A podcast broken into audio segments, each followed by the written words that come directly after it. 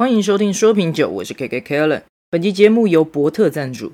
伯特是位独一无二的好哥哥，自幼天资聪颖却爱调皮捣蛋，幼年时总爱惹妹妹哇哇大哭。伯特拥有超强的领悟力及语言天分，求学阶段自学英文、日文，流利的外语能力，无论是与老外对谈还是与老外吵架，对伯特而言都是 one piece of cake。优秀的伯特也成为妹妹崇拜的偶像。基于个资法，本节目无法提供伯特讯息给想要认识伯特的朋友们。今天节目开始前呢，想先跟听众朋友们分享一个讯息。最近建立了说品酒 Vino Voices 的脸书及 YouTube，主要也是希望多一些社群管道，让更多朋友们认识这个节目。那也很鼓励喜欢这个节目的朋友们，踊跃在 Apple Podcast 或是 YouTube 频道给予五星评价跟留言，让我知道你们收听节目的感想。我想有你们的正面支持，我也会更愿意分享葡萄酒的相关资讯。那今天伯特赞助了一支二零一九年份的澳洲葡萄酒。Wallace by b a n k l a s e r 那产地在澳洲南澳的 Barossa Valley，酒庄是 b a n k l a s e r。老江湖一看就知道这产区跟酒庄都是蛮有名的。那一样在品饮前呢，先帮大家科普一下产区跟酒庄特色。Barossa Valley 是澳洲最古老的葡萄种植区之一，拥有超过一百五十年的种植历史。气候被称为地中海型气候，夏季炎热干燥，冬季凉爽湿润。这样的气候为葡萄种植提供了理想的条件，使葡萄可以充分成熟并保持平衡的酸度和甜分。此外，这个里的土壤多样性也是独一无二的，包括红色的克拉瓦特土壤和历史土壤，为葡萄提供了丰富的营养和水分。那在 Barossa Valley 这主要种植的葡萄品种包括 Shiraz、Semillon 跟 Chardonnay，其中 Shiraz 这是这个地区最具有代表性的品种，被誉为 Barossa Valley 的皇后葡萄。那这个葡萄葡葡萄品种在这里生长出来的，呃，特色会有一个强烈的果香。然后它有像是红梅、黑莓、樱桃这种，然后还另外带有一丝丝的香料跟橡木的味道。那 Shiraz 另外一个别名叫做 Syrah，那也就是我们节目第二集跟第五集介绍到的品种之一。有兴趣的朋友可以稍微回顾一下这两集的节目内容。那谈到 Barossa Valley 这个酿酒传统的，我们不能不提到它一些知名的酒庄和酿酒师，其中一位杰出的酿酒师就是 Ben Glaser，他是一位传奇的人物，卓越的酿酒酿酒技术呢，和他出色的创新能力闻名于世。他的才华使他成为了 Barossa Valley 最杰出的酿酒师之一。那他自己的酒庄呢，成立在一九九五年。他的目标是酿造出世界最好的红酒之一。他相信每一滴葡萄酒都是一个故事的讲述者，透过每一滴酒可以传达出土地的独特性和酿酒师的风格。酿酒师风格的独特跟跟多样，那他追求的细节和完美，还有注重每个步骤的精确控制，就感觉他就是一个处女座的特色吧。好，酿造的红酒呢，经常获得高度的评价跟奖项。他种植的。他的作品呢，充满了黑莓、黑加仑子、巧克力、香料这种迷人的味道。那每一口都像是一个故事的开始，透过细致的口感和丰富的层次，展现出 Barossa Valley 这个风土的特色。好了，那这就是我们对 Ben Glazer 这个深入的介绍。那他是一位坚持追求卓越的酿酒师，他的作品呢，展现了他对葡萄酒的热爱和对品质的追求。听起来真的很像一个典型的处女座。啊，今天这支二零一九年份的 Wallace Ben Ben Glaser，它是我们刚刚提到这个澳洲主要葡萄品种 Shiraz，然后再混酿的 Grenache。那几集节目录下来呢，我会觉得这两个葡萄品种真的很像好朋友的，因为它形影不离，很常混酿在一起。那这支红酒呢，Shiraz 的占比较高。那 Shiraz 呢，它在这个澳洲呢是非常重要，然后受欢迎的品种。它呢带来了一种浓郁的黑莓、黑加仑子或者是一个香料，就是很著名的那种胡椒啦，辣辣的味味道。那 Grenache 呢，它则是增添了一些红莓啊、草莓这种水果香气，那带来会比较柔和的单宁跟平衡的口感。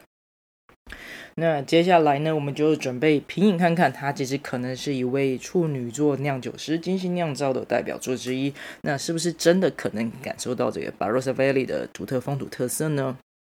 好，那那好，我们再介绍一个东西，就是它这一支酒的瓶盖是螺旋盖。那为了要破除部分品酒人士他只认软木塞的迷失，我觉得今天要稍微介绍一下这个螺旋盖的好处。那其实螺旋盖呢，它就是一个替代这个葡萄酒塞的封口方式。那其实优点很多。第一个，它有便利性，它在开瓶的时候很方便，你不用特别准备开瓶器，所以很适合就是平常在家中小酌啊，或是你去户外野餐的时候，都可以很轻松的享享用。那另外一个呢，我觉得是我要特别强调的啦，就是它有一种就是气密性，它可以有效的保护红酒。也会受到氧气的影响，因为其实你要知道，软木塞它都会有一些洞洞，这些洞洞其实就是会无形中就是还是会有一些空气缝隙，然后会有钻进去，钻进去的话，其实你那个酒的品质很容易受到影响。所以其实这个你如果使用螺旋盖的话，它会有这个。很优越的一个这个气密性，那可以保证你的品质，让你可以品味到更新鲜、更好的一个葡萄酒。那它也相对可靠嘛，因为你这个就是会减少了一些渗漏的情况。那对于那种要保持一个红酒品质的。酒庄来说是一个蛮好的一个方式。那当然了，它也可以减少一些开瓶时的意外。你不用担心说你在开那个软木塞，有时候可能放太久 cork 掉，然后或者是软木塞碎碎的。好，下次有一呃，我们可以有机会再来介绍一下。其实软木塞有分啦，如果你是真正的软木塞跟那种合成塑胶软木塞，其实都有差。好，那我们这集就不深究，大概提一下了，就是相信有些不是很。常开这种软木塞的这种葡萄酒呢，就是会遇到这种情况碎掉。像我真的就有曾经遇过这种情况，很麻烦。那所以我今天希望这样的说明可以大概破除一下一般大众对于这个螺旋盖的迷思，好吧？那帮螺旋盖平反一下。好，那今天二零一九年份的这个 Wallace by Banglaiser 它适合年轻饮用。那由于时间的关系，节目录制前呢，我这次没有做醒酒。好，那没关系，一样，我们先观察一下它的色泽，跟闻一下它的气味。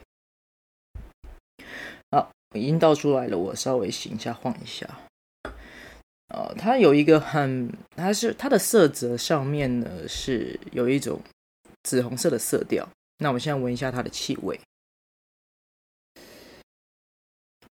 很棒，它是有一个很明显的面包香气，然后是你稍微肚子饿，然后你闻到这一支酒的味道呢，你会更想吃东西，会帮你开胃。然后另外我还闻到了一点点，我就闻到了一点点的烟熏味，然后当然那个莓果香气少不了，然后跟一点点那种香料味。那我现在喝一口看看。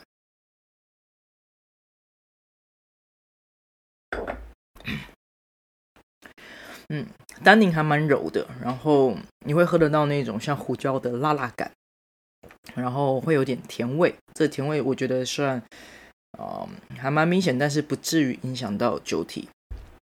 那我再喝一口看看。